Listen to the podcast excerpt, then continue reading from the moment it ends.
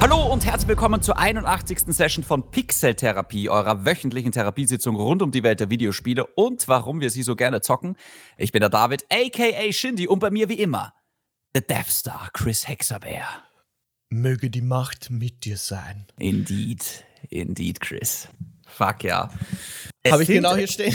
Es, es, sind spannende Zeiten für Star Wars-Fans. Ich kann es gar nicht anders sagen. Ja, darum soll es heute gehen. Ähm, drei neue Star Wars-Spiele sind angekündigt worden. Aber Piu! David, du hast ja auch irgendwas mit Star Wars diese Woche dir organisiert, glaube ich habe ich so in den Instagram Stories äh, nachverfolgen können. Aber dazu kommen wir, dazu kommen wir gleich. Ähm, okay. Da gibt es einiges zu besprechen. Bevor wir jetzt äh, loslegen, möchte ich dich fragen, wie geht's dir? Alles gut? Wie war deine Woche? Uh, so weit, so gut. Meine Woche war sehr unspektakulär. Ich meine, ein paar Sachen sind schon passiert, über die ja. können wir dann eh noch reden, aber mhm, mhm. ansonsten so weit, so gut. Ich kann nicht wirklich klagen. Wie geht's dir? Oh, ich hatte eine ausgezeichnete Woche, um ehrlich zu sein. Bin richtig oh. motiviert und pumped. Ähm, das erste Monat des neuen Jahres neigt sich ja jetzt schon dem Ende entgegen. Ja. Es ist äh, Sonntag, der 30. Und äh, ja, rückblickend war es äh, ein echt guter Einstieg in das Jahr. Wir haben Livestreams produziert und Podcasts aufgenommen und Videos für, für Kunden produziert. Und äh, ja, resümiert sich gut. Und ich hoffe, es geht so weiter. Da möchte ich anfügen, dass äh, es aktuell die Ö3 Podcast Awards gibt, glaube ich, heißen die. Möchtest richtig, du ja. vielleicht dazu äh, kurz etwas sagen, weil äh, wir können hier auch gerne die, die Werbetrommel rühren für grenzwertig, mm. dass äh, ihr diese Podcast Awards auch gewinnt, denn jeder Vote zählt. Möchtest du dazu kurz etwas sagen? Ich meine, ich fühle mich ein bisschen schlecht, in diesem Podcast Werbung zu machen für einen anderen Podcast. Oh, bitte nicht. Äh, wenn du. du. mir schon die Bühne gibst, dann mache ich es natürlich gerne. Ja. Ähm, also bis zum 6. Februar kann man auf oe3.orf.at noch abstimmen bei den Ö3 Podcast Awards. Äh, ihr könnt natürlich äh, sehr gerne Pixeltherapie nominieren als euren Lieblingspodcast. Es wird halt relativ wenig bringen bei unserer ja. Reichweite, aber es, es wäre trotzdem ein netter Gedanke. Ähm, ich habe noch einen zweiten Podcast bei Energy, nämlich Grenzwertig. Mhm. Und äh, wir haben schon letztes Jahr bei diesen Ö3 Podcast Awards ganz gut abges äh, abgeschlossen. Mhm. Und ähm, falls ihr Bock habt, könnt ihr da gerne kurz für uns voten. Das geht einmal täglich, wie gesagt, bis zum 6. Februar mhm. auf oe3.orf.at für den Podcast Grenzwertig. Das wäre natürlich mega. Ja, genau. Na, macht das auf jeden Fall. Pixeltherapie ist natürlich auch toll, wenn das jemand eintippt. Aber ganz ehrlich, ich gehöre nicht in die Podcast-Charts. David, du schon. Naja, sag doch das nicht. Ey, ab, ab Episode 100 bin ich dann offizieller Podcaster, da können wir dann drüber reden. Ja, das dauert ja gar nicht mehr so lange. Ja, ja, langsam, langsam kommt äh, das Jubiläum. Außerdem, Shoutout kurz an dein äh, Energy Gaming Update zum Thema Xbox Game Pass. Ich finde das immer spannend, wie du versuchst, in relativ kurzer Zeit der breiten Masse äh, diese, diese Spielethemen näher zu bringen. Äh, mhm. Wie, und und, und äh, ja, wie du es formulierst. Und da achte ich immer sehr genau drauf, weil ich das ja natürlich auch für meine Show oder für unsere Show hier nutzen kann. Und mhm. wen das interessiert, wer noch nicht bei uns zuhört und weiß, was der Xbox Game Pass ist, der hört sich diese zwei Minuten einfach online Eher an. unwahrscheinlich. Eher das unwahrscheinlich. Ist, also das ist wirklich Voll. total fürs Mainstream-Audience. Was ziemlich schwer ist, Chris, weil wir die reden ja. so wir haben so ein großes Wissen, was Spiele angeht, und wir halten für, wir halten halt extrem viel für selbstverständlich. Ja? Exakt, ja. Also wenn ich jetzt sage, der Xbox Game Pass, gehe ich davon aus, dass sich hier jeder auskennt. Aber das musst du mal draußen, musst du das mal den Leuten erklären, was das mhm. ist. Und oh Gott, wie fange ich denn da an, dass es nicht so kompliziert ist und dass das unter eineinhalb Minuten auch noch stattfindet. Also mhm. Ihr könnt mal reinhören, wie das klingt. Auf Energy.at gibt es schon einige mhm. äh, Gaming-Updates. ich finde das gut. Ich hoffe, das äh, führst du weiter. Das macht Spaß. Sehr cool. schön. Hast du diese Woche denn auch etwas gezockt? Alter, Chris. Oh mein Gott, was ist passiert? Na, pass auf. Ich mache es jetzt kurz und schmerzlos. Okay. Ich habe jetzt eine Xbox Series X. ähm, okay. Äh, wie, wie, dieser Gedanke hat sich so ein bisschen manifestiert nach unserer letzten Session, also vor punktgenau einer Woche, mhm. nachdem wir über diesen fetten Deal gesprochen haben. Microsoft kauft Activision Blizzard. Wir mhm. erinnern uns. Mhm. Und ich habe mir da meine Xbox Series S angeschaut mit ein bisschen einer Ablehnung. Und einer leichten und Staubschicht. Ja, auch mittlerweile, das stimmt. Ähm, und habe mir gedacht, Mädchen, reichst du wirklich? Weißt, bist du wirklich gut genug für die oh Zukunft? Oh ja, okay. weil ich denke mir die ganze Zeit, spätestens im November kommt Starfield raus. Aber möchte ich dieses Spiel mhm. dann wirklich in 1080p zocken? Und ja, einfach in, in, in schlecht, in, in Wahrheit nicht. Und ich bin schon wieder draufgekommen, Chris, man geht einfach, da wo es geht, geht man wirklich keine Kompromisse ein und schon gar nicht beim Zocken. Und ich habe dann wirklich geschaut auf viel haben und habe tatsächlich eine Xbox Series X gefunden, original verpackt mit Rechnung, keine drei Wochen alt. ähm, What? Für 550. Oh, was ich okay. echt okay finde. Das ist 50 Euro mehr als im Ladenpreis und das Ding ist ausverkauft seit einem Jahr. Dann habe ich kurz überlegt, okay, wie hoch ist die Chance, dass es dieses Jahr noch PS5s und Xbox Series Xen ähm, ohne Probleme zu kaufen gibt. und ich glaube, die Chance ist sehr gering aufgrund der nach, nach wie vor problematischen Pandemie und einfach mhm. der großen Nachfrage mhm. und den Scalpern, dass wenn mal kurz was verfügbar ist, ist es zwei Minuten später schon wieder ausverkauft. Ich glaube, das Problem wird sich nicht so schnell lösen, deswegen habe ich dann zugeschlagen und habe wiederum meine Xbox Series S dann für 240 auf Willhaben verkauft, was okay ja. ist. Ich habe 280 mhm. ausgegeben, die war gebraucht. Ähm, okay. Bin das, ja, 40 Euro Verlust gemacht, unter Anführungszeichen. Und jetzt habe ich die Xbox Series X und ja, was, was soll ich sagen? Dieser schwarze Kübel steht jetzt bei mir. ähm, optisch muss man sich ein bisschen an die Konsole gewöhnen. Ich finde sie jetzt nicht, ich finde die Xbox Series S war hübscher in der mhm. Wohnung anzusehen. Mhm. Auch im Vergleich zur PS5 finde ich, ja, es ist halt ein schwarzes Rechteck. Irgendwie, irgendwie, ja, weiß ich nicht so ganz genau. ähm, ich habe zwei Spiele wieder angerissen, nämlich einmal Forza Horizon 5, weil ich jetzt einfach den direkten Vergleich sehen wollte. Mhm. Und Halo Infinite. Mhm. Äh, ganz kurz nur zu Forza Horizon 5. Ähm, wir haben eh schon drüber geredet wir zwei sind keine großen Rennspielfans, aber mhm. ich feiere das Spiel jetzt sogar noch mehr. ähm, es sieht so unfassbar schön aus auf der Xbox Series X, weil Chris, ich bin auf eine Sache draufgekommen und ich weiß nicht, wie ehrlich mhm. Microsoft da kommuniziert hat mit uns. Die Xbox Series S, das wurde äh, gehypt quasi so als Next-Gen Gaming ähm, in 1080p. Mhm. Jetzt bin ich aber draufgekommen im Vergleich mit Forza 5, das stimmt gar nicht, weil es ist nicht nur die Auflösung, die schlechter ist auf der Series S, sondern es fehlen einfach prinzipiell Grafikeffekte. Das heißt, das Spiel sieht nicht nur, nicht nur, dass du halt 1080p hast und manchmal auch weniger Frames, sondern das Spiel sieht einfach prinzipiell auch schlechter aus. Und das siehst du sofort bei Forza Horizon 5, dass du halt auf dem Auto halt auf der Xbox Series X hast du halt Raytracing. Du hast in der Heckscheibe hm. Raytracing. Du hast hm. korrekte Spiegelungen. Du hast, ähm, äh, einfach, einfach alle, alles sieht besser aus. Also jetzt, das liegt jetzt wirklich nicht nur an der Auflösung und an den 4K-Texturen, sondern es fehlen einfach, ähm, es fehlen einfach Spiegelungseffekte, es fehlen Wettereffekte. Ich bin mir gar nicht sicher, in Wahrheit, die, den einzigen Vorteil, den die Xbox Series S im Vergleich zur One X hat, ist eigentlich die SSD-Festplatte.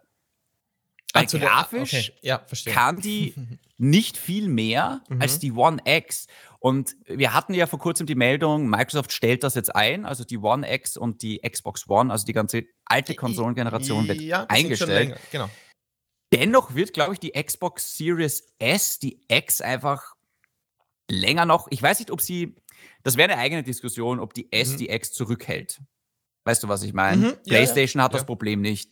Aber ja, Forza 5, mhm. also Forza Horizon 5, ich muss dazu sagen, ich finde es ein bisschen schade, dass ich nicht mehr ein Auto-Enthusiast ist, weil das ist wirklich das ultimative Spiel für Autofans. Und ähm, wir reden immer über, was die Live-Service-Spiele. Das ist in Wahrheit ein perfektes Live-Service-Spiel, weil das wird mhm. die Updates und die Seasons, die es da gibt und die ganzen Autos, also so für nebenbei und im Game Pass ist es wirklich großartig. Das ja. zweite Spiel, ich habe Halo Infinite jetzt beendet, Chris. Die Hauptkampagne war dann relativ schnell vorbei, obwohl ich möchte sagen, ich habe nicht mal die Hälfte der Open World Aufgaben erledigt. Und ähm, also du hast es durch. Ich habe es jetzt durch. Okay, die Hauptstory, okay. ich habe es durchgespielt, genau. Und ähm, ja, das ist ein Spiel, was jetzt insgesamt, ich freue mich über den Multiplayer, der ist größtenteils wirklich gut gelungen und der wird jetzt auch gut supported. Mhm. Singleplayer-technisch würde ich ehrlich gesagt fast sagen, es ist einer der schwächeren Halo-Teile. Ich finde die Open World, wie gesagt, schadet dem Spiel nur. Ich finde die Story auch am Schluss ist die verlässt sich auf sehr, sehr viele Rückblenden und Nostalgie-Echos aus der Vergangenheit mit irgendwelchen komischen Audioschnipseln. Aber ich finde, das ist kein gutes Storytelling. Im Endeffekt, es geht nur darum, du, du, du gehst als Master Chief herum und steckst diese neue KI in irgendeinen Automaten rein. Sie macht irgendwas und weiter geht's zum nächsten Automaten. Und das ja. ist schlechtes Storytelling. Ich finde auch, der Pilot bleibt sehr, sehr blass. Ich finde einfach alles. Der, ja. Jetzt, wo ich so im Gesamtbild sehe, muss ich sagen, es ist ein ganz guter Shooter im Singleplayer. Mhm. Ähm, Gameplay ist, ist, ist auch hier King und macht viel Spaß. Aber insgesamt ist Halo Infinite sicher kein, kein spielerisches Meisterwerk, wo du jetzt sagst, oh mein Gott, ich brauche jetzt sofort äh, eine Xbox dafür. Also mhm, ich, mhm, ich mhm. finde es, gerade im Vergleich zu den Sony-Spielen, ist dieses Microsoft-Spiel einfach in einer anderen Liga. Mhm. Weißt du? Ja. Hast du Performance-Unterschiede äh, gemerkt zwischen Series S und X, was Halo angeht? Ähm, naja, du hast auf der S hast du halt äh, Leistungs- und Performance-Modus. Hier auf der X hast du nur einen Qualitätsmodus. Und der oh. ist halt mhm, mhm. äh, 60 FPS auf, ich weiß nicht, ob es genau 4K ist oder halt, weißt du, Dynamic Scaling. Auf der, auf der S habe ich gespielt in 1080p und, und 60 FPS. Oder halt 30 FPS und ich glaube 1440p. Ich glaube, das war so, ja. Aber ist auch das, äh, Halo Infinite sieht deutlich besser aus Klar. auf der Series X, logischerweise.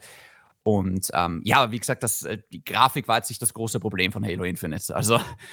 Ja, ja. Ja. Es, es, hapert an der Welt und an der Story. Deswegen werde ich es auch äh, weiterhin liegen lassen und ignorieren. Aber wir kommen dann später eh noch ganz kurz auf Halo zurück. Was äh, hast du jetzt im Auge, jetzt wo du die Series X hast? Spricht die irgendwas an? Ist da irgendetwas erwünscht? Willst du dir irgendwas du, vornehmen? Ähm, ganz ehrlich, in einer Woche kommt Dying Light 2 raus. Mhm, ähm, mhm. Wenn ihr die Folge hört, nicht mal ganz in einer Woche. Bis dahin habe ich sicher noch Spaß mit Forza Horizon 5. Mhm. Und ähm, ja, das, das passt okay. soweit ganz okay. gut. Gut, dann möchte ich dir vielleicht ein Spiel empfehlen, äh, das im Game Pass erschienen ist. Das ist der erste Release des Jahres. Kommt von Drinkbox äh, Studios, die kennen wir als die Entwickler hinter Guacamole. Da gab es zwei Teile in den letzten Jahren. Und die haben am 18. Jänner ein Spiel veröffentlicht, Nobody Saves the World. Und das ist ein Top-Down Open-World-Adventure und das habe ich diese Woche ausprobiert. Ist verpackt in einer bunten Cartoon-Optik, so wie man das von Drinkbox Studios kennt. Denkt dabei einfach an ein Open-World, also nicht ganz Open-World, aber an diesen frühen, frühe Zelda-Teile, wo man einfach von ah, oben ja, auf, auf okay. eine Karte schaut und, und alles ist äh, eben in diesem bunten 2D-Cartoon-Look. Äh, und das Coole an diesem Spiel, das sich auch unterscheidet von Guacamole, ist, dass man diesen Nobody spielt, der schaut ein bisschen aus wie dieses Michelin-Männchen, bisschen humanoid, aber hat keine Augen, ist total blass und, und weiß und dieser Nobody findet eines Tages einen Zauberstab und mit diesem Zauberstab kann er seine Form ändern. Und anstatt eines typischen ja. Skill-Trees schaltet man dann in Nobody Saves the World äh, verschiedene Formen frei. Und bis zu 15 verschiedene Formen gibt's und nach einiger Zeit hat man dann einen Ritter und einen Zauberer und einen Ranger in seinem Repertoire und man kann sich jederzeit in den verwandeln. Und äh, mhm. daneben, neben diesen klassischen äh, Formen oder, oder Klassen, äh, gibt es dann auch zum Beispiel die Form eines Pferdes, von einem Ei oder einer Ratte. Und du kannst dich, wie gesagt, on the fly in diese Formen verwandeln und jede Form hat eigene Stärken, Schwächen und einzigartige Skills, die man wiederum hochleveln, upgraden kann. Aber, und das ist das wirklich Coole an dem Spiel, sie können auch untereinander getauscht werden oder kombiniert werden, diese Skills. Das heißt, der Ritter, der zuvor nur schlagen konnte, versprüht jetzt mit jedem Schlag das Gift der Ratte. Oder der Ranger, der mhm. meistens nur auf Distanz mit dem Bogen die Gegner besiegen kann, trägt jetzt auch als Defensivschutz das Schild des Ritters, um vor nahestehenden Gegnern geschützt zu sein.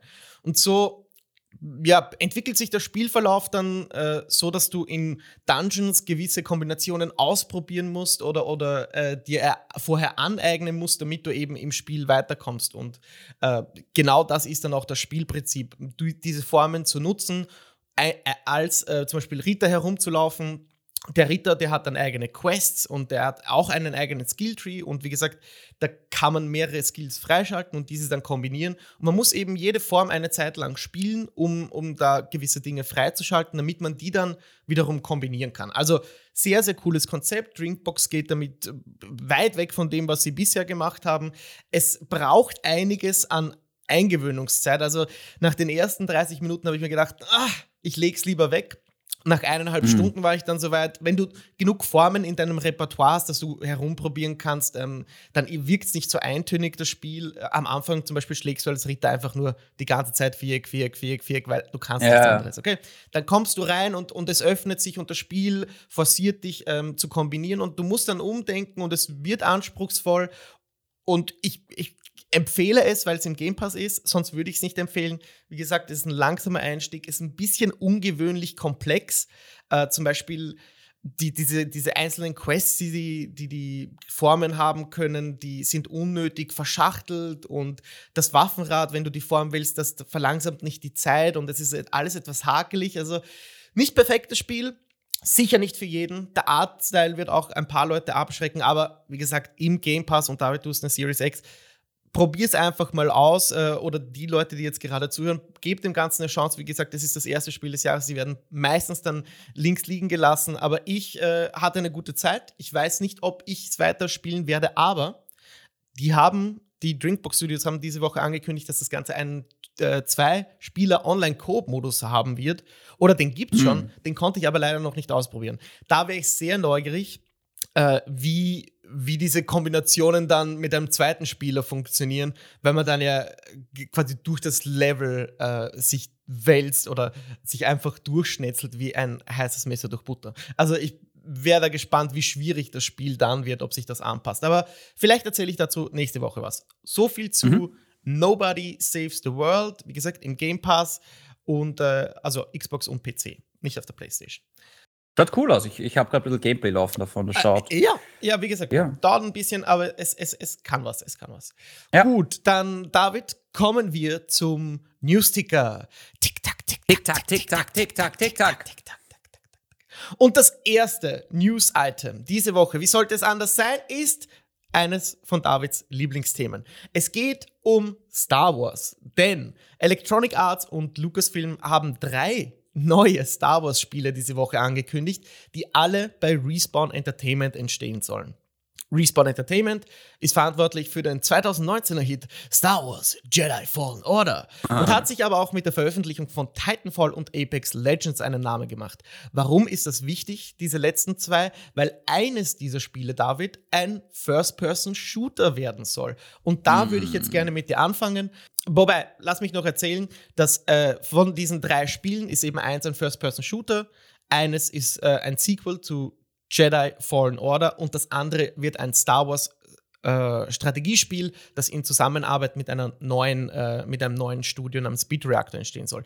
Diese drei Spiele, soweit, äh, ja, mal in Aussicht gestellt, was wir in Zukunft von Respawn bekommen. Ich würde mich jetzt aber gern äh, als erstes auf diesen First-Person-Shooter konzentrieren und die speziell fragen, David, A, was erwartest du dir, weil Respawn auch dahinter steht als fantastischer Developer, was Shooter angeht.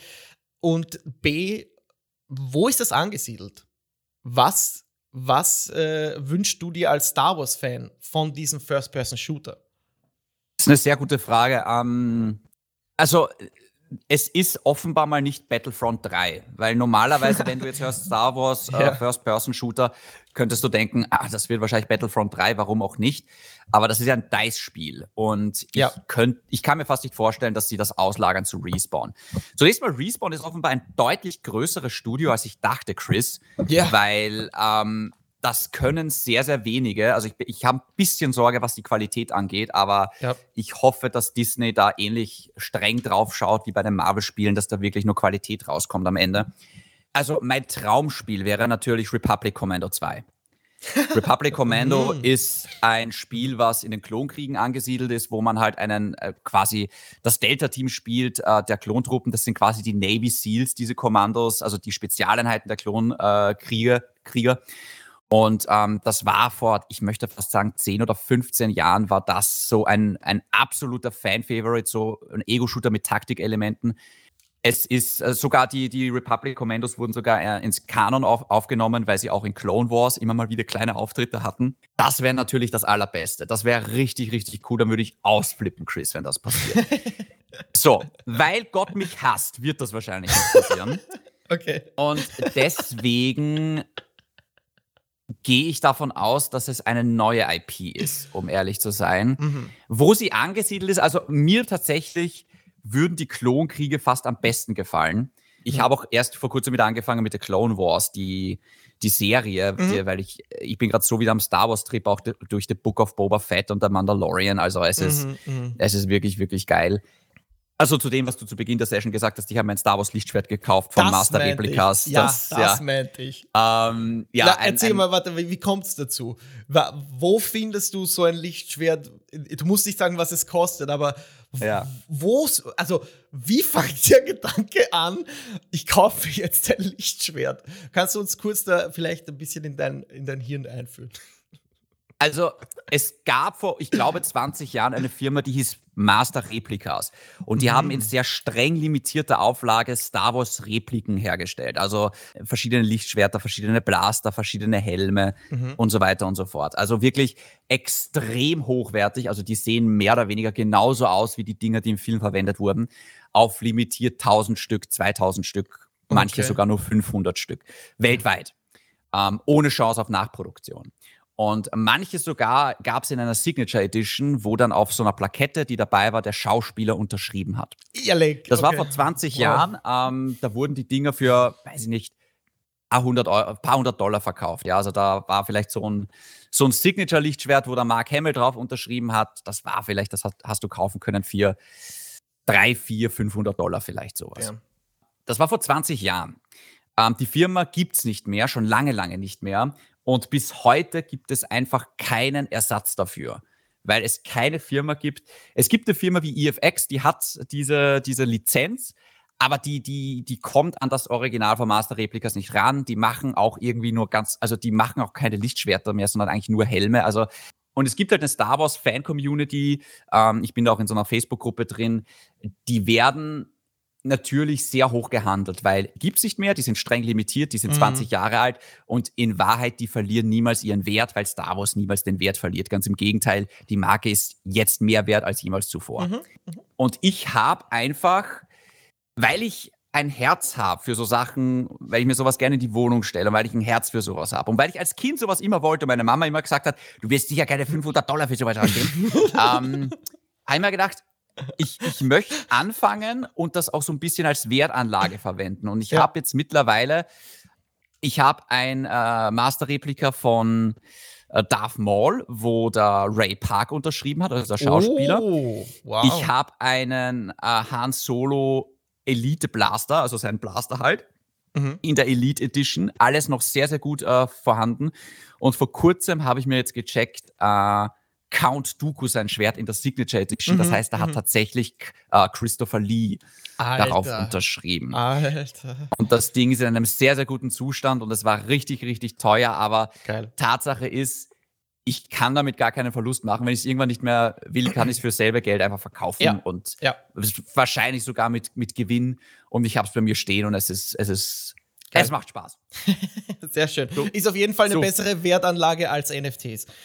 Ja, oder. ne, das, das weiß ich leider gar nicht. Mit so einem Dreck kann man leider reich werden, aber es ist sicher besser, als einfach nur das Geld am Sparbuch zu haben ja. und ja. einfach zuzusehen, wie die Inflation das auffrisst. Aber so viel dazu. Also, ja, nur um zu erklären, ich bin ein riesengroßer Star Wars-Fan, ja.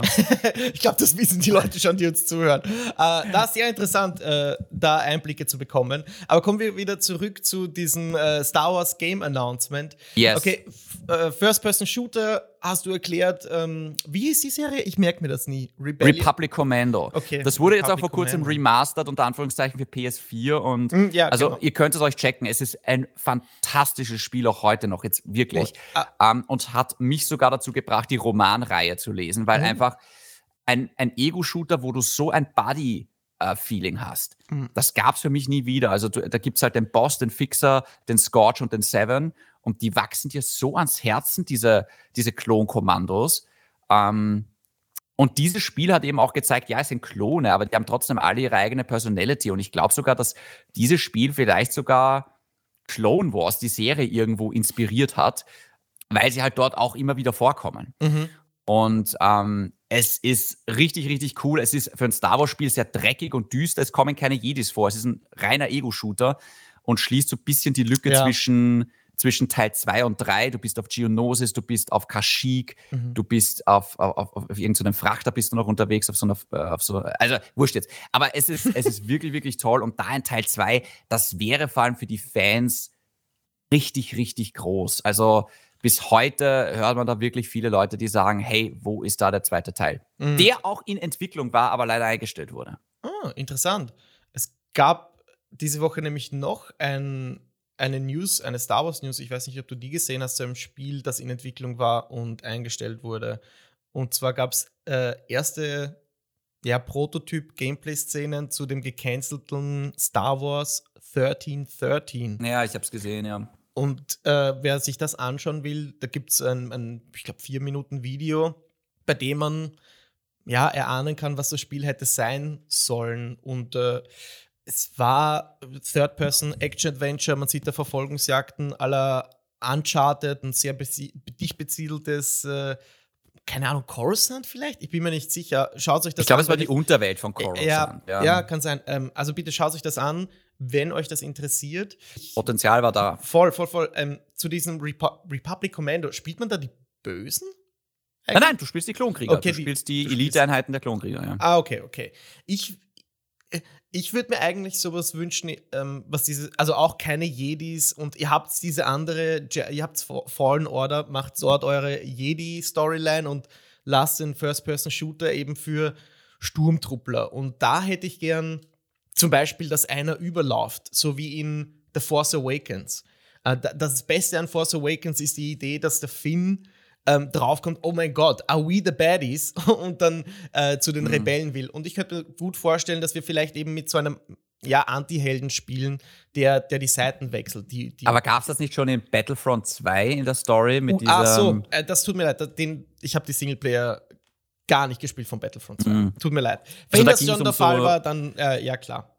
Da ging es um so eine Elite-Einheit der, der, Sturmtruppen. Mhm. Ähm, ich weiß jetzt nicht mehr, wie die geheißen haben, ja, die halt dann zu den Rebellen über, rüber wechselt. Ähm, mhm. Ich meine, ja, kann, kannst du auch machen. Vielleicht greifen sie auch die Idee wieder auf. Aber vielleicht wollen sie es auch ein bisschen verbinden mit äh, der Star Wars-Serie The Bad Batch, wo es halt auch um diese vier mhm. Äh, Elite-Klonkrieger geht, was so ähnlich wäre mhm. Republic Commander. Aber ich könnte mir vorstellen, dass sie es vielleicht mit der Serie verknüpfen wollen.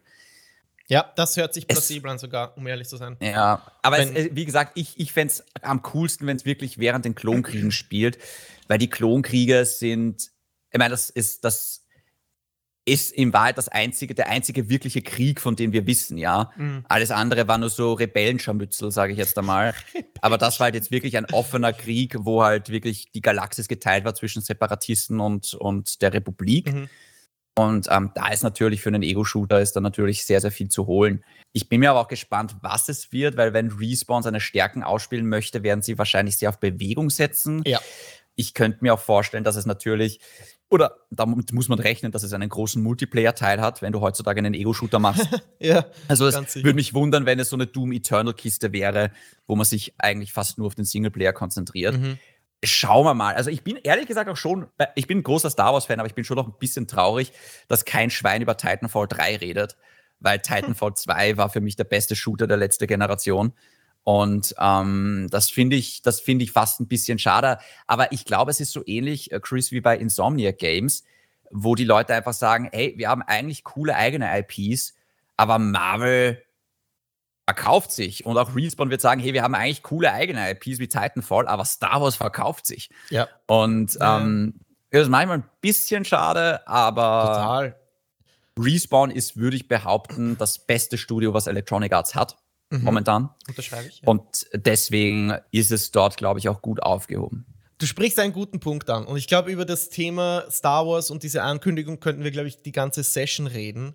Aber ja vielleicht sollte ich dich jetzt abschließend zu dem Thema fragen, was hältst du von dieser Ankündigung? Also nicht nur die Art und Weise, wie es angekündigt wurde, in einem Blogpost, einfach, einfach so, drei neue Spiele, einfach so. Und das von EA, die eigentlich bis jetzt nicht mehr die Star Wars, also sie hatten ihre Chance verschissen über die letzten zehn Jahre. Und das fühlt sich irgendwie jetzt falsch an, dass sie A, wieder in den Genuss kommen dieser Lizenz, und B, so wie du sagst, ihr bestes Studio mit dieser Marke zukleistern. Respawn macht nichts anderes die nächsten Jahre als Star Wars Spiele. Das bedeutet, Titanfall ist tot, Battlefront ist tot und alles, was die an neuen IPs vielleicht geplant hätten, ist mal auf lange Sicht weg. Wie finden wir das? Also wie finden wir diese Ankündigung und dass Respawn jetzt das, I also das Star Wars exklusive Studio ist von EA?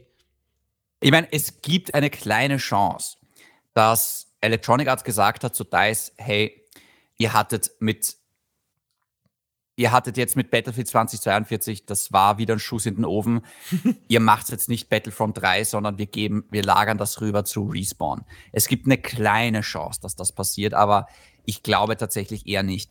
Ich finde es schade, weil ich finde gerade hinten raus war Battlefront 2 einer der besten EU-Shooter. Also ich habe das dumm und dämlich gezockt, Battlefront 2. In, in Hero vs. Villains, der Starfighter-Modus. ja. Also das, es war so, so toll. Mhm. Das war so ein cooles Spiel. Es hatte Startprobleme, brauchen wir gar nicht mehr äh, neu aufwärmen, die ganze Geschichte. Aber das hätte sich einen dritten Teil, äh, also da war ja die Monetarisierung das größte Problem. Das heißt, da hat sich, das war ja sicher die Idee von Electronic Arts, sicher nicht von DICE, aber okay. Mhm.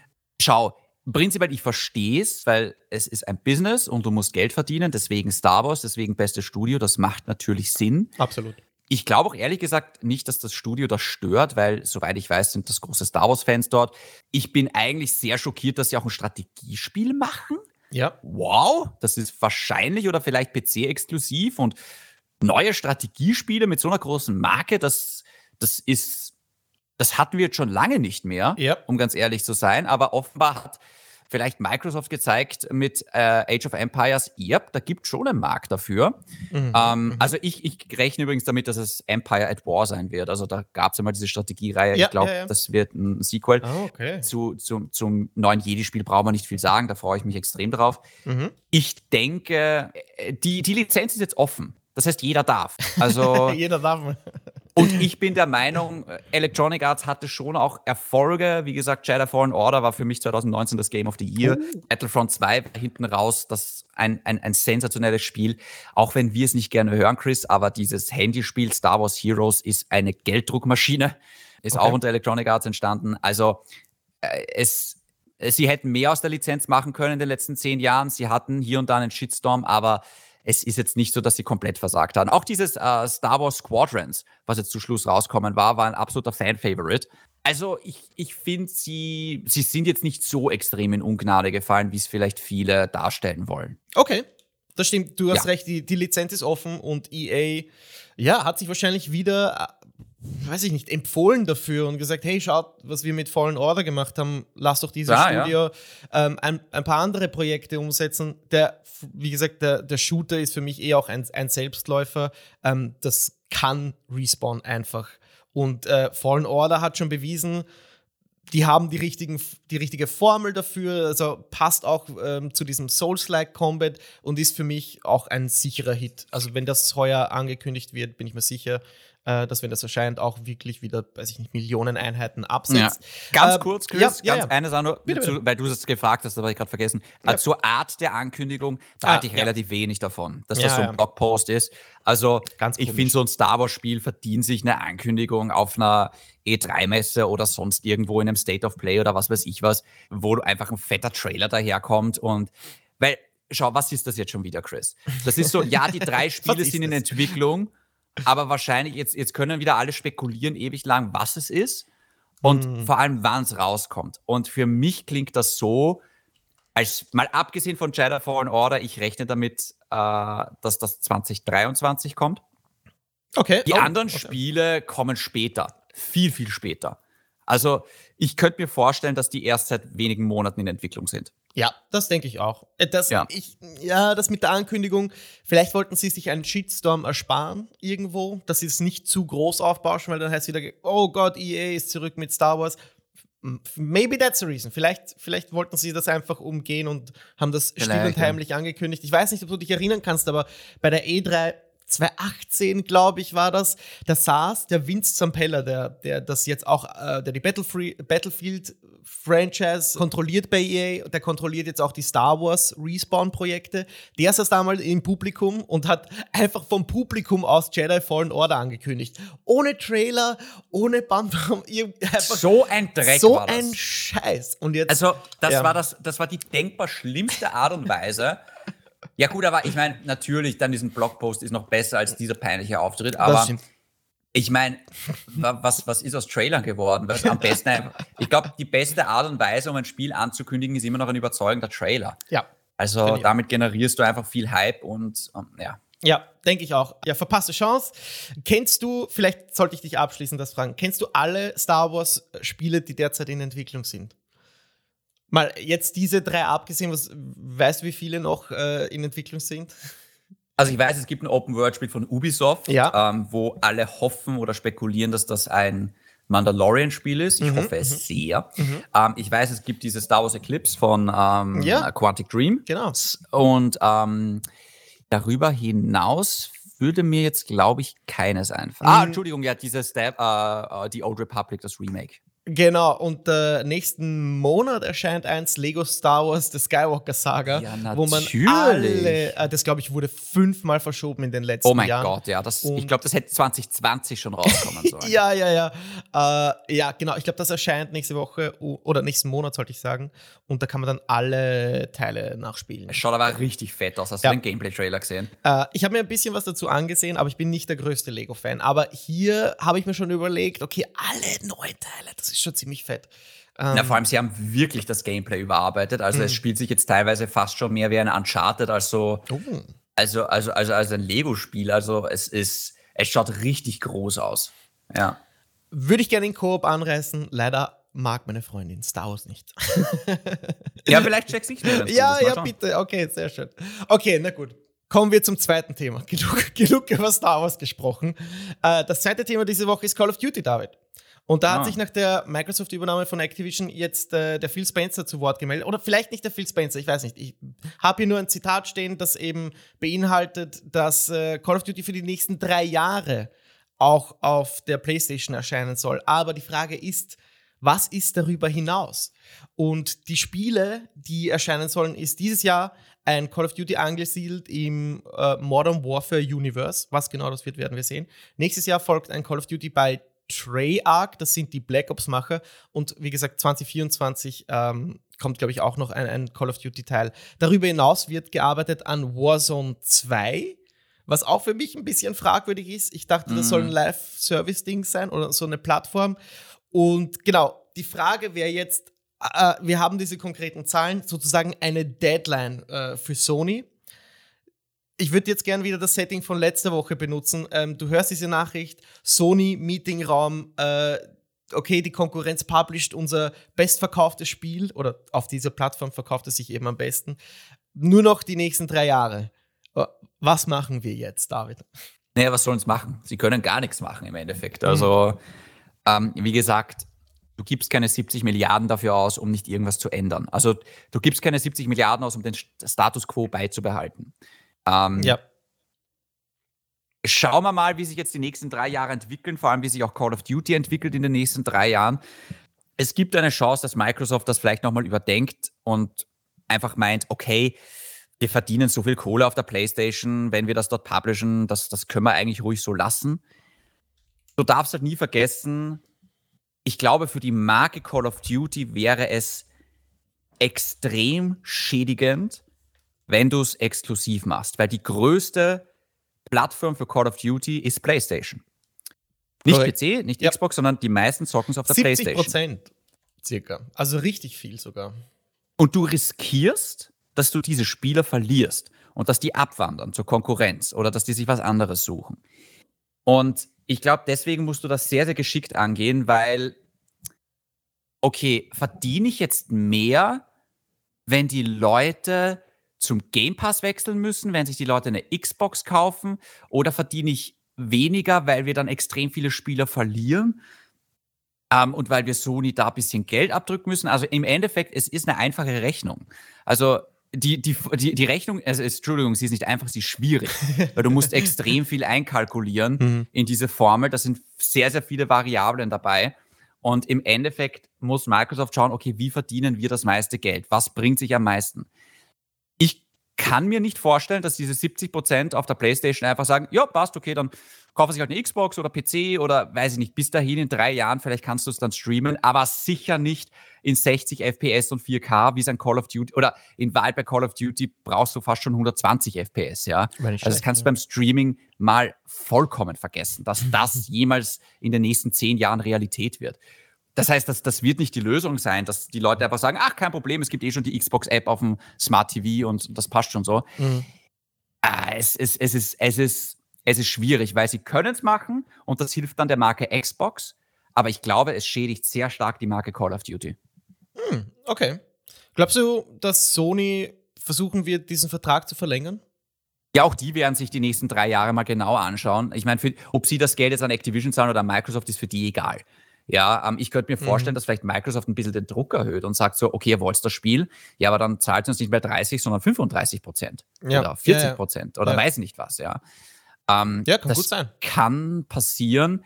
Das mit Warzone 2, glaube ich ehrlich gesagt, das machen sie nur deswegen, weil sie wollen Warzone exklusiv machen. Oh. Ich glaube, weil sie haben ja gesagt, so, naja, äh, alle mm. bestehenden Verträge, die wollen wir weiter bestehen oder die müssen wir weiter bestehen lassen. Mhm. Und Warzone ist so ein bestehender Vertrag. Das heißt, das können sie nicht einfach weglöschen von der PlayStation. Aber Warzone 2 wäre ein neues Spiel, was diesen Vertrag wahrscheinlich nicht umfasst. Und deswegen hm. könnten sie Warzone 2 als den großen Magneten machen hm. zu Xbox. Und die anderen Spiele gibt es halt nach wie vor auf PlayStation auch. Okay, wow, an das hätte ich jetzt nicht gedacht, aber das klingt äh, durchaus plausibel. Mir gefällt nur nicht dabei der Gedanke, diese Service-Plattform Warzone etabliert zu haben, das ich weiß nicht, wie viele Millionen Spieler hat und dann e-, eine zweite Version davon an den Start zu bringen. Was passiert dann mit der ersten? Wird die weiterentwickelt? Was, so ein, das ist ja, das Ding soll ja existieren, um abgedatet zu werden. Und ja. ich hoffe, dass dann nicht eines irgendwie vernachlässigt oder gar eingestellt wird. Das wäre krass. Aber ja, werden wir sehen. Ich, ich meine, die Deadline, also diese Deadline der nächsten drei Jahre wurde absichtlich in Aussicht gestellt, so wie du sagst, um den Druck zu erhöhen. So, ja. jetzt, jetzt hat man eine Deadline, jetzt wissen wir, wann es zu Ende geht. Wie gesagt, Sony, Boardroom. Da, da könnte jetzt die Entscheidung fallen, pass auf, Leute, bis 2024, wir haben, wir haben jetzt einige Teams eingekauft, wir bringen einfach einen eigenen Shooter an den Start. In in drei Jahren, vier Jahren könnte sich das ausgehen und um da noch zu reagieren, wenn nicht eh mhm. eh schon etwas in der Pipeline ist, wovon ich jetzt einmal ausgehe. Ähm, ja. ja. Glaubst du, dass Sony einen, einen Shooter in den nächsten zwei Jahren an den Start bringt? Langes Schweigen. Ja.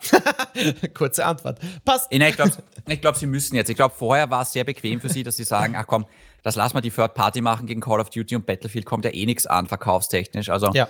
Sie haben es probiert mit Resistance und Killzone, aber jetzt, wo Call of Duty dann in Zukunft weg sein wird, könnte ich mir schon vorstellen, dass sie vielleicht sich fast gezwungen fühlen, zumindest einen First-Person-Shooter, ob das jetzt SOCOM ist oder, oder ähm, Killzone oder Resistance, mhm. wird die Zeit zeigen, aber wenn sie wirklich einen Ersatz für Call of Duty machen werden, wird es wahrscheinlich kein Science-Fiction werden, sondern es wird wahrscheinlich ein Militärshooter sein, da mhm. macht vielleicht so kommt noch am meisten Sinn. Die Frage ist, zahlt sich das wirklich aus? Bringt ja. sich das jetzt wirklich was, einen PlayStation-exklusiven äh, Shooter zu machen mit einem Battle Royale-Ableger und quasi einen Call of Duty-Klon? ich weiß es nicht, um ja. ehrlich zu sein. Es ist, ja, schauen wir mal. Aber, aber Microsoft hat äh, First Person gerade wieder ziemlich äh, fest an der Hand. ja, das ist sicher. Und Sony braucht ganz, ganz, ganz dringend einen eigenen Shooter. Ähm, mhm. Okay, so viel zu Call of Duty. Wir werden ja sehen, was die Zukunft bringt. Kommen wir zum letzten News-Item diese Woche und es geht um Blizzard. Die reden seit der Akquirierung auf einmal viel, viel mehr als in den Jahren zuvor. Was genau ist geschehen? Ein neues Spiel wurde angekündigt. Viel zu sehen gab es nicht, aber zwei Bilder äh, wurden da gepostet. Und zwar arbeitet Blizzard an einem neuen Survival-Game, das in einem völlig neuen Universum angesiedelt ist. Und in diesem Posting werden schon äh, Mitarbeiter gesucht für eben Departments wie Game Art und so weiter. Und das kann man sich alles anschauen. Das wäre auch Blizzards erste neue IP seit Overwatch. Das ist schon auch sieben Jahre her jetzt. Und ja. das erste Bild, es wirkt etwas Blizzard untypisch. Zwei Jugendlichen, äh, Jugendliche sind in einem, ja, weiß ich nicht, urbanen Stadtpark und entdecken dort ein Tor in eine andere Welt. Und wenn man durch dieses, dieses Tor blickt, dann sieht man da eine schwebende Festung umgeben von einer grünen Hügellandschaft. Und es wirkt alles ein bisschen sehr, sehr zeitgenössisch. Also Blizzard untypisch. Das zweite Bild äh, wirkt schon etwas ähnlicher äh, oder eher angelehnt an Blizzards Vergangenheit. Wir sehen nämlich eine kniende weibliche Jägerin gekleidet in einer äh, Lederrüstung und die hat so einen skelettierten länglichen Schädel als Helm und Messer und das alles komplettiert ihren Look und sie blickt auf Spuren, die so in Neon vor ihr aufleuchten und man sieht im Hintergrund einen Dschungel und Ruinen und irgendwie ein Spiegel, das auch ein Portal sein kann. Also sehr, sehr cool. Ich glaube, hier werden versucht, die, diese Warcraft-Anleihen, dieses Fantasy-Realm mit e-, etwas Zeitgenössischem zu verbinden. Ähm, sieht sehr interessant aus, ist aus meiner Sicht 100% Multiplayer, äh, weil sich das eben auch Blizzard typisch anbieten würde. Viel mehr kann man da nicht rauslesen. Äh, und ich würde jetzt auch gar nicht so in dieses Spiel oder was kann dieses Spiel sein, was soll dieses Spiel sein. Für mich, also an den David eine Frage stellen. Für mich geht es eher darum, von dir zu erfahren, wie kann sich denn Blizzard jetzt abseits von Neuankündigungen wie dieser die Gunst der Spieler wieder zurück holen, die sie in den letzten Jahren verloren haben. Ja, das denkt sich Microsoft wahrscheinlich auch gerade. ähm, ich, also schau, es ist ein schmaler Grad zwischen Gunst zurückholen und Geld verdienen. Schau, im Endeffekt, Blizzard hat sehr, sehr viele Marken, die den Spielern immer noch sehr, sehr wichtig sind. Ja, also wichtig ist jetzt einmal, dass Diablo 4 wirklich einschlägt. Und dass das wirklich das Diablo ist, was sich die Spieler erhofft haben, dass das kein, kein Cash Grab ist, dass das irgendwie, also das, das muss jetzt wirklich das Diablo sein, was alle wollen. Und ich glaube, unter Microsoft wird es das auch werden. Wir wissen, jeder will Warcraft 4. Mhm. Also nicht jeder, aber Strategiefans. Wir wissen, StarCraft ist nach wie vor eine Marke, die auch viele Spieler wieder haben wollen. Beides wird wahrscheinlich nicht spielen, weil sie werden wahrscheinlich Ressourcen in zwei Strategiespiele gleichzeitig reinstecken, um sich dann da auch wieder die Konkurrenz gegenseitig wegzunehmen. Aber ich denke, dass zumindest eines davon auf kurz oder lang passieren wird. Und ich glaube, das wird ihnen sehr, sehr viele Gunst, äh, sehr, sehr viel Gunst zurückbringen. Neue IPs von Blizzard, ich meine, Overwatch war ein riesengroßer Erfolg. Das kann funktionieren, aber ich denke mir, wenn ich so viele IPs habe, die in Wahrheit verstauben, weiß ich nicht, ob das so gut ankommt, wenn ich mich, wenn ich mir eine neue IP hole. Mhm. Also ich würde mir eher wünschen, dass sie jetzt erstmal Diablo, Warcraft und StarCraft auf die Reihe bekommen, ja. bevor sie sich da irgendwie was Neues aufreißen. Das ist, mhm, mhm. Verstehe. Das ist mein Wunsch. Ähm, und wie gesagt, vor allem in Diablo 4 habe ich halt ganz, ganz, ganz, ganz große Hoffnungen. Okay, äh, Diablo 4 verschoben, glaube ich, auf 2023, genauso wie Overwatch 2. Ich glaube, das sind die beiden Spiele, von denen wir wissen, dass Blizzard sie in Zukunft veröffentlichen wird. Diese News mit der Neuankündigung, es ist ähnlich wie bei Star Wars. Es war einfach ein Posting und es ist so mit ein Grund, warum ich es mit in die Session genommen habe, weil ja, ich eigentlich mehr in die Richtung fragen wollte, wo liegt denn der, also liegt der Fokus von Blizzard denn richtig? Also anstatt sich um die Spiele zu kümmern, die sie in der, Pipeline in der Pipeline haben oder die, die du gerade genannt hast, mit Warcraft 4 zum Beispiel, entscheiden die sich eben wieder in eine andere Richtung zu entwickeln. Und ich frage mich, solltet ihr nicht erstmal die Scheiße fixen, die ihr ruiniert habt über die letzten Jahre und dann erst etwas Neues entwickeln? Und ich, ich frage mich einfach, ob, ob das de, der richtige Weg ist. Ja, aber du hast, du hast das eh auch schon gut zusammengefasst. Äh, A, die Zeit wird zeigen, ob zum Beispiel Diablo 4 das ist, was sich die Spieler erwarten. Und wenn das positiv aufgenommen wird, dann ja, sind die Zukunftsaussichten auch positiver, was zum Beispiel die Annahme von Overwatch 2 angeht, wo ich mich auch frage, war, warum? Warum existiert dieses Spiel überhaupt? Ich dachte, ja. der erste Teil ist auch so ein, eine Art Service-Plattform und ein E-Sports-Titel für die nächsten 15 Jahre. Ist mir noch bis heute schleierhaft, warum es diesen Teil braucht. Ich meine auch, das ist mit so ein Grund, wo man sich dann denkt, ah, Blizzard, das muss doch nicht wirklich sein. Ihr habt doch Overwatch, das war ein Riesenerfolg. Das war Game of the Year 2014. Und was ist heute? Keine Sau redet mehr darüber. Aber ja, Äh, hast du dazu noch irgendwas zu sagen? Uh, du nein, also ich, es, es, liegt jetzt echt in den Händen von Microsoft und uh, wir, wir werden es. Wir werden, wir werden in den nächsten äh, zwei Jahren ein bisschen mehr Klarheit darüber haben, mm, was, mm. was da jetzt genau passiert. Aber ich glaube mm. auch, dass Microsoft da einiges mal neu ausrichten mhm, muss. Mhm. und ähm, ja, mich würde auch nicht wundern, wenn das ein oder andere äh, Projekt wieder gecancelt wird. Oh. Ähm, schauen wir mal, wie sich das jetzt entwickelt. Ja, also wie gesagt, das Wichtigste ist jetzt einmal, dass die nächsten Spiele, die kommen, und ich glaube, das nächste Spiel, was kommen soll, ist entweder Overwatch. Also Overwatch 2, das ist auch so, weil Overwatch war auch irgendwo so eine Plattform. Und ja. dann kommen die auf einmal mit Overwatch 2 daher, wo sie alle gedacht haben, hä? Also ich könnte mir, äh, ich glaube, deswegen wurde es jetzt auch verschoben, weil einfach auch die Resonanz der Spieler so, so seltsam war. Also, hä, das braucht doch keiner, ja? ja. Also was ist so, ähm, ja, also das ist so, ja. Diablo 4, sage ich jetzt einmal, das ist so das Spiel, wo sie jetzt zeigen, also da, da haben sie meiner Meinung nach null Spielraum für Fehler bei dem Spiel. Mhm. Also da müssen sie jetzt wirklich zeigen, das, das kann nicht sein, dass das Spiel rauskommt und so einen Shitstorm bekommt wie äh, Warcraft, Warcraft 3 Reforged. Ja. Oder Diablo 3 mit so einer Auktionshaus-Scheiße und es ist erst ein Jahr später gut. Also das muss von Anfang an funktionieren, mhm. das muss passen, das muss einschlagen und das muss einfach gut sein. Mhm. Nein, nicht nur gut, das muss sehr, sehr gut sein, sogar mhm. das Spiel. Mhm. Und wie gesagt, wenn du das richtig angehst mit Diablo 4, hat sich dann Microsoft eines der lukrativsten Live-Service-Spiele auf unserem Planeten eingekauft. Wird das Live-Service oder sagst du das jetzt noch so?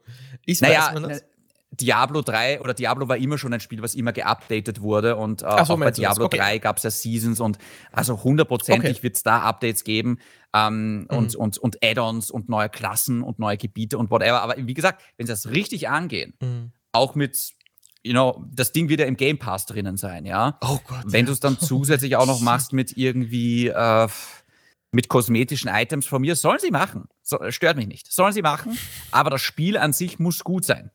Ja, und ähm, wenn sie das richtig angehen, dann ist das eine Gelddruckmaschine. Ja, das stimmt. Bin ich gespannt, wie, wie das dann ankommt. Ganz kurz abschließend zu dem Thema, weil du die Organisation von Microsoft angesprochen hast.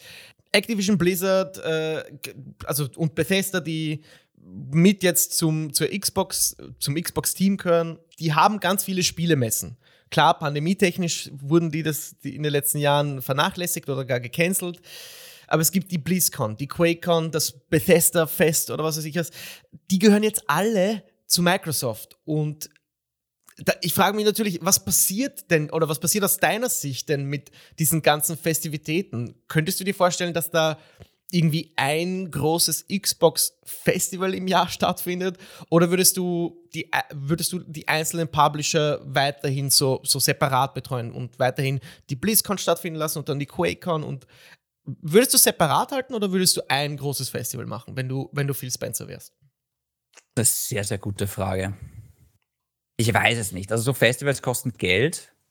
Andererseits, es sind sehr unterschiedliche Fans. Also Blizzard-Fans, ähm, die sind so in ihrer eigenen Welt. Ja, also die kommen da ja wirklich hin, verkleidet als Orks und Paladinen und, und, und irgendwelche äh, StarCraft-Charaktere und irgendwelche Diablo-Charaktere ich weiß nicht, ob du ihnen quasi diese exklusive Bühne nehmen möchtest hm. und die halt mit irgendwelchen Leuten zusammenwirfst, die halt Fallout zocken oder die halt irgendwie Skyrim spielen. Sie denken, äh, was sind das für Freaks?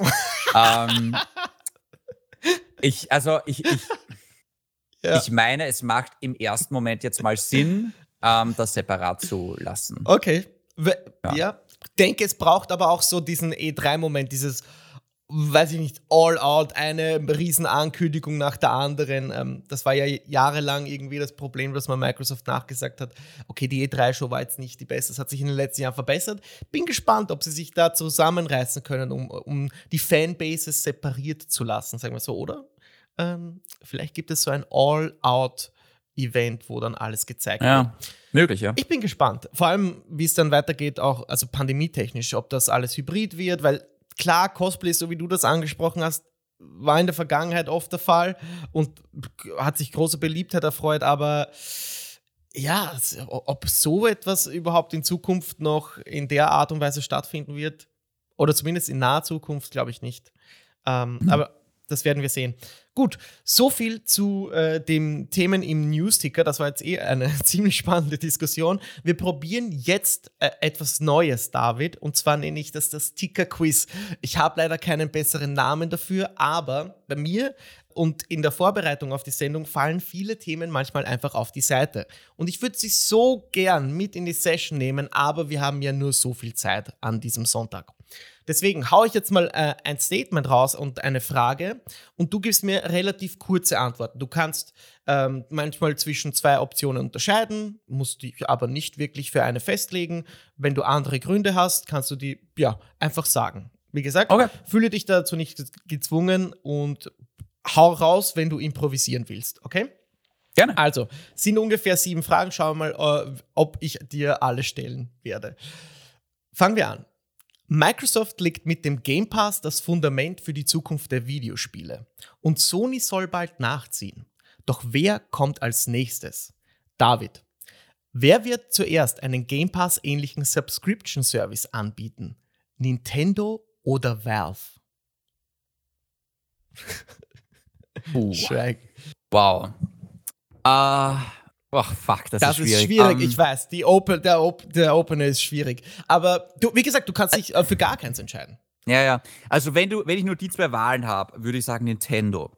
Weil ich mhm. glaube nicht, dass Valve genug hauseigene Spiele hat, um, um, das, um das zu verwirklichen. Es geht natürlich immer so eine Hybridlösung, dass du sagst, okay, das ist jetzt Steam Plus, wo du halt monatlich ja. irgendwie 10 oder 15 Euro an Steam zahlst da hast du dann auch so, weißt du, so, so drei Spiele immer gratis dabei und hast vielleicht Rabatt auf das Spiel mhm. oder kannst mhm. das irgendwie vorbestellen oder irgendwie, weißt du, äh, mit dem mit Verbindung vom Steam Deck. Ja, okay, finde ich gar nicht so unrealistisch. Bei ja. Nintendo, ja. ich meine, bei Nintendo gibt es sowas ähnliches eigentlich schon, nur bezieht sich das halt dann auf Nintendo 64 und Super Nintendo Spiele, ne? Ja, ich, also, ich weiß, ich, ich habe die Frage jetzt aber trotzdem so formuliert, weil die Unternehmen ungefähr beide gleich positioniert sind. Also beide haben jetzt eine Handheld im Rennen, beide haben noch nicht einen klaren Game Pass Subscription Service. Und beim Überlegen der Frage, muss ich ehrlich zugeben, eine Art Steam Plus oder so, fände ich richtig attraktiv. Egal wie sie es machen. Aber alleine da kam mir der erste, zum ersten Mal der Gedanke, ja, was wäre eigentlich, wenn Steam das macht? Wirst du es dir kaufen, das Steam Deck? Äh, nein, ich, ich okay. würde es mir durchaus vorbestellen, weil es halt abseits von Gaming, ich glaube, das habe ich schon mal erwähnt, eigentlich für mich attraktiv ist, was Virtual Production und, und so angeht. Äh, oder ja, auch auf Reisen halt wirklich in guter Qualität Spiele spielen, aber so bin ich ja eigentlich nicht. Ich würde ja. aber durchaus in Betracht ziehen, eine Art Steam Plus oder so, wenn da das Angebot gut wäre ich könnte mir vorstellen, dass das viele, viele Leute in Betracht ziehen würden. Und es würde mich wundern, wenn eine Firma wie Valve nicht aktiv darüber nachdenken würde, gerade in der Zeit, in der sie eine neue Hardware launchen. Ja. Die denken sicher darüber nach, ganz ja. sicher sogar, ja. ja. Ah, okay. Äh, also du hast jetzt, äh, was war deine finale Antwort? Also wenn, dann wahrscheinlich äh, äh ja erst die mit Steam Pass oh, okay, so, ja. interessant, interessant. Okay, nächste Frage.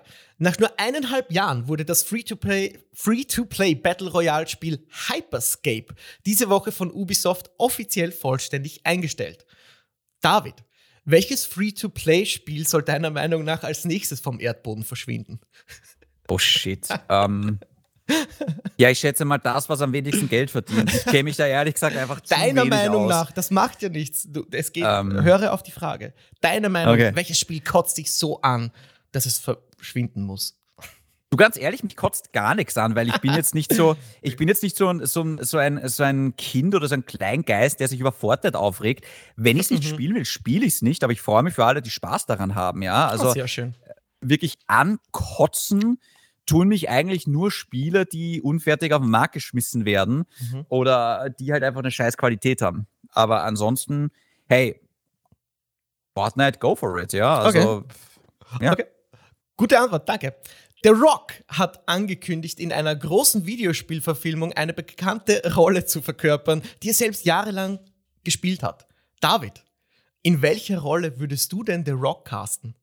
Also er sieht eins zu eins aus wie so ein Gears of War Charakter. ja, ich wusste Deswegen, ich könnte mir sofort vorstellen, dass der Marcus Phoenix spielt. Äh, glaubst, ähm, du, glaubst du, das hat er gemeint in dieser, na, in dieser Aussage? Na, ich glaube ehrlich gesagt, es wird ein Call of Duty-Film. Entweder das What? oder ein Fortnite-Film. Wow, oh wow, wow. Okay, damit ja. hätte ich niemals gerechnet. Okay, warte, schreibe ich mir auf. Call of Duty. Ich sage entweder Call of Duty oder wow. Fortnite-Film. Okay, Chance, dass der Kratos wird? Nee, oder? Unmöglich. Okay, gut, das war nämlich das Erste, an das ich gedacht habe: so, oh mein Gott, hoffentlich nicht Kratos. Oh, cool. Okay, coole Antwort, sehr coole Antwort. Crisis 4 wurde diese Woche mit einem absolut nichtssagenden ja. CGI-Trailer angekündigt. Der erste Teil galt damals lange als Benchmark für Grafikpuristen. David, welches Spiel ist denn aktuell für dich der grafische Benchmark? Wow, shit. Um, ähm, auf der PlayStation 5 ist es Ratchet Clank. Oh, ist, gute Antwort. Ist, glaube ich, das gute schönste Antwort. Spiel. Ja. Ich würde sagen, auf der Xbox Series X ist es gerade entweder der äh, entweder Forza Horizon 5 oder der Fl Flight Simulator. Mm, mm, mm, auf dem PC zocke ich ehrlich gesagt zu wenig, um das wirklich beantworten zu können, aber äh, momentan wahrscheinlich Grafikreferenz auf dem PC könnte ich meine, bei aller Kritik, ich weiß, dass Battlefield 2042 ein sehr, sehr hübsches Spiel ist. Ähm, aber ich glaube, auf dem PC könntest du es besser beantworten. Ich weiß es gerade ehrlich gesagt gar nicht, was auf dem PC ich, so ich weiß es richtig gut aussieht. Es geht auch ehrlich gesagt nicht so um, um Plattformen und zu, also zwischen Plattformen zu unterscheiden, sondern einfach, was ist für dich wirklich so das, das grafisch schönste Spiel? Und Ratchet Clank gehört da bestimmt mit dazu. Ja. Für mich ja. auch bestimmt irgendwo boah, Ghost of Tsushima oder The Last of Us, aber die, die, die haben andere spezielle Facetten, die, die für mich schön sind. Ratchet und Clank als, als, ja. äh, als Überbegriff für dieses Graf grafische Benchmark-Thema finde ich eine gute Antwort. Zwei ja. Fragen noch, zwei Fragen noch. Das Team Xbox, Xbox gab diese Woche bekannt, dass seit Release mehr als 20 Millionen Leute Halo Infinite gespielt haben. Ein Rekord für die Serie. Aber, David, ist der Halo-Hype nun vorbei? Ah, nein. Nein? Nein, das glaube ich nicht. Okay. Also, ähm, zunächst einmal, die 20 Millionen haben natürlich viel mit dem Game Pass und mit dem Free-to-Play-Modell zu tun. Absolut. Also auch Forza Horizon 5 hat jetzt 18 Millionen Spieler gefeiert vor kurzem, was auch sehr, sehr viel ist. Aber wie gesagt, ohne den Game Pass wären es wahrscheinlich 6 oder 7 Millionen, ähm, ja. wenn überhaupt. okay. Ich glaube auch, dass bei Halo Infinite wären es wahrscheinlich keine 10 Millionen ohne den Game Also wenn nicht sogar noch weniger, wenn nicht sogar 5 Millionen oder sowas. Ja. Also ja. es ist. Für den Hype war, war, das auf jeden Fall gut, dass es Free-to-Play war. Äh, ich weiß nicht, ich glaube nicht, dass der Hype vorbei ist, weil dazu rennt, glaube ich, der Multiplayer zu gut. Ähm, ich glaube aber ehrlich gesagt auch irgendwo, dass der Peak jetzt gerade erreicht ist. Mm, okay. Das denke ich nämlich also, auch. Ich, ich, ich glaube nicht, dass wir jetzt in einem halben Jahr hören, 25 Millionen Spieler, 30 Millionen Spieler. Das glaube ich nicht. Mhm. Also ich glaube, bumm, 20 Millionen Spieler und jetzt gilt es die halt irgendwie zu halten, aber natürlich mit der Zeit wird das immer weniger werden. Ähm, ja, mhm. also mhm. gut auch natürlich, dass Battlefield so versagt hat und auch das Call of Duty Vanguard jetzt nicht der beliebteste Teil der Serie war, das hat natürlich auch äh, stark mitgeholfen. Absolut. Okay, kommen wir zur letzten Frage. Mit Pokémon Legends Arceus, bin mir nicht sicher, wie man es ausspricht, launcht diese Woche das erste echte Open-World-Pokémon-Spiel auf der Nintendo Switch. Einfache Frage. David, wenn du ein Pokémon sein könntest, welches wärst du? Gestatte mir vorher noch kurz die Kritik. Wie kann ich ein Spiel rausbringen mit einem Namen, wo keine Sau weiß, wie ich das ausspreche? Das ist so, oh das, ist, das ist das Dümmste, was du machen kannst. Aber okay. Ähm, oh Gott, welches, welche, äh, ich, ich wäre gern irgendein Flug-Pokémon. Ähm, ah. Vielleicht Tauboga oder sowas, das wäre okay. geil. Okay. Oder irgendwas anderes, was fliegen kann. was fliegen kann. Ja. Tauboga. Ich kenne leider auch kein anderes, das fliegen kann. Ich wäre wahrscheinlich ein Relaxo oder so ein, so ein Geodude, einfach nur ein Stein mit Muskeln. Ist auch okay, ja. Ist auch okay. Okay, und das war die erste äh, Edition des Ticker-Quizzes. Danke für die Antworten, David. Und äh, ja, wir können jetzt zum, zum Ende der Session kommen. Vorher gibt es noch den Hinweis, bitte bewertet uns auf äh, Spotify. Das hilft uns und freut uns sehr. Und außerdem, David, brauchen wir jetzt noch eine Frage der Woche. Ja, möchtest du es auch auf Star Wars beziehen oder ja? Bitte. Wir könnten es auf Star Wars beziehen. Ansonsten, ähm, Eine Sache würde ich noch ganz gerne machen, nämlich den Hype-Check zu Dying Light 2. Oh, ja, stimmt, den hatten wir ganz vergessen letzte Woche. Richtig. Ja, na, jetzt passt sogar noch besser, weil er in einer Woche rauskommt. Genau. Und ähm, das könnten wir auch zur Spotify-Frage machen, natürlich. Oder wir machen Star Wars, wie du willst. Uh, lass uns bei Dying Light bleiben. Äh, okay. Lass uns mhm. einfach vielleicht fragen, holt ihr euch Dying Light? Ein Ja-Nein-Antworten gehen, glaube ich, meistens besser. Machen wir Fall. das so? Genau. Machen wir so, ja. Okay. Uh, Chris, wie ist es denn bei dir? Wie, wie ist der Hype-Check zu Dying Light 2? Uh, ich habe ja schon mal erwähnt, ich befinde mich in dieser Phase, wo ich nach Open World Spielen dürste förmlich und jede ja. Woche versuche ich, ey, Nobody Saves the World ist wieder so ein Coping-Mechanism. Ich, ich spiele das nur, um mich abzulenken von den Gedanken, dass Elden Ring und Dying Light und Horizon nächsten Monat erscheint. Und bei mir ist der Hype für das Spiel ja, im, im Normalbereich. Ich erwarte mir jetzt nicht die Offenbarung, aber oh, wow, okay. das ist dieses Heranfiebern an das erste große AAA-Spiel von 2022 äh, ist eher das Ausschlaggebende bei mir. Ich, ich werde mir das bestimmt holen. Ich äh, werde bestimmt eine gute Zeit haben, das weiß ich. Es war sehr, sehr lange in Entwicklung. Es ist ein total ambitioniertes Projekt von Techland aus Polen. Die haben sich bewiesen. Ich weiß, das wird gut. Aber der Hype-Chick fällt trotzdem auf eine vielleicht sieben von zehn. Das ist mhm. aber auch einfach geschuldet, weil ich weiß, dass so viel Gutes danach kommt. Und schau mal, Dying Light kann sich komplett verbiegen und, und, und äh, weiß ich nicht, was für Gameplay-Facetten auf mich werfen. Es wird nichts daran ändern, dass für mich Horizon und Elden Ring die Spiele sind, die mich tatsächlich interessieren und dass da, dass da mein Herz jetzt darauf wartet. Ich bin, wie gesagt, gespannt. Ich bin mir sicher, das wird gut. Ich, ich hole mir das Teil, aber sieben, sieben von sieben, vielleicht acht von zehn, nicht mehr. Bei dir? Mhm. Eh ziemlich hoch. Ähm, ich ich mache mir ein bisschen Sorgen nach wie vor um das Spiel. Eigentlich alles, was ich bis jetzt gesehen habe, wirkt sehr, sehr gut. Absolut, ja. Aber irgendwie irgendwie passt für mich noch nicht so ganz. Also, das könnte jetzt wirklich rauskommen und alle Kritiker sagen: Oh mein Gott, das ist ja sau cool und das ist ja das, das ist es, das ist das Spiel fürs Leben und das ist so toll. Und es könnte aber auch sein, dass das Spiel rauskommt und die Leute sagen so: Ne, ja, weißt du, so eh, eh äh, irgendwo ganz cool, aber irgendwo da Schwächen und das ist schlecht und irgendwie das. Also, ich würde sagen, mein Hype-Check ist auch gerade so bei 7 von 10.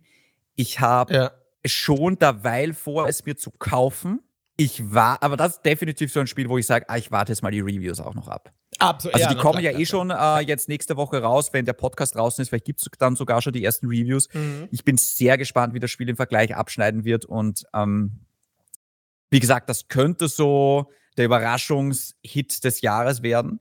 Es könnte aber auch ein Spiel sein, was sehr schnell wieder in Vergessenheit geraten wird und dann ja viel Erfolg mit eurem Fünfjahresplan für dieses Spiel. Absolut. Äh, ja, du hast recht, auch mit, warte, lass mich kurz schauen, das Embargo fällt am Mittwoch. Ah, nein, okay. Also zum Release der Episode äh, gibt es noch keine Reviews, aber dann im Laufe der Woche, am 2. fällt das Embargo und am 4. erscheint das Spiel dann.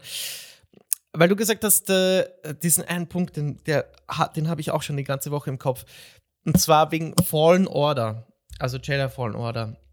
Und ich habe so drüber nachgedacht, das Spiel nicht, dass es viel kopiert, es kopiert sich viele gute Facetten von Spielen zusammen. Du hast Uncharted-like äh, Traversal und Souls-like Combat und die Star Wars-Marke ja. an sich und Darth Vader kommt vor und einen sympathischen Protagonisten mit einem Sidekick. Alles an diesem Spiel, und das ist so ähnlich wie an Dying Light vielleicht, also am zweiten Teil auch, alles an diesem Spiel schreit, ich bin Qualität, aber am Ende fehlt immer dieses, dieses Fitzelchen, dass es zu einem echten Hit für mich macht. Also Fallen Order, klasse, klasse, klasse, wirklich gut. Aber es fehlt für mich persönlich immer dieses, dieses Must-Have-Ding, dieses, ich weiß nicht, entweder toucht mich die Story nicht so emotional, wie ich es gerne hätte, mhm. oder mir ist nicht der Hauptcharakter so sympathisch, wie es sein soll. Und irgendwas ähm, hat dann dazu geführt, dass äh, Fallen Order bei mir nicht so in der Gunst stand, jetzt auch rückblickend. Und so mm. ähnlich ist es bei Dying Light äh, 2 wahrscheinlich dann auch. Macht wahrscheinlich durch die Bank alles, alles gut. Nur es reicht bei mir dann persönlich nicht für diese Must-Have-Titel, weil ich emotional nicht so investiert bin auch in das Ganze. Kann sein, ja, also ist, das, das sehe ich schon. Also ich hoffe vor allem, ich habe ein bisschen Angst, dass das Spiel technisch schlampig ist. Oh. Das ist gerade ein bisschen so meine größte Angst bei mhm. Dying Light 2. Mhm. Ähm, wobei, ich muss dazu sagen, sie haben jetzt vor kurzem einen Trailer veröffentlicht, auch zur Last-Gen-Version mit Gameplay und auch zur, zu den drei verschiedenen Modi, die es geben wird auf der, auf der Next-Gen-Version.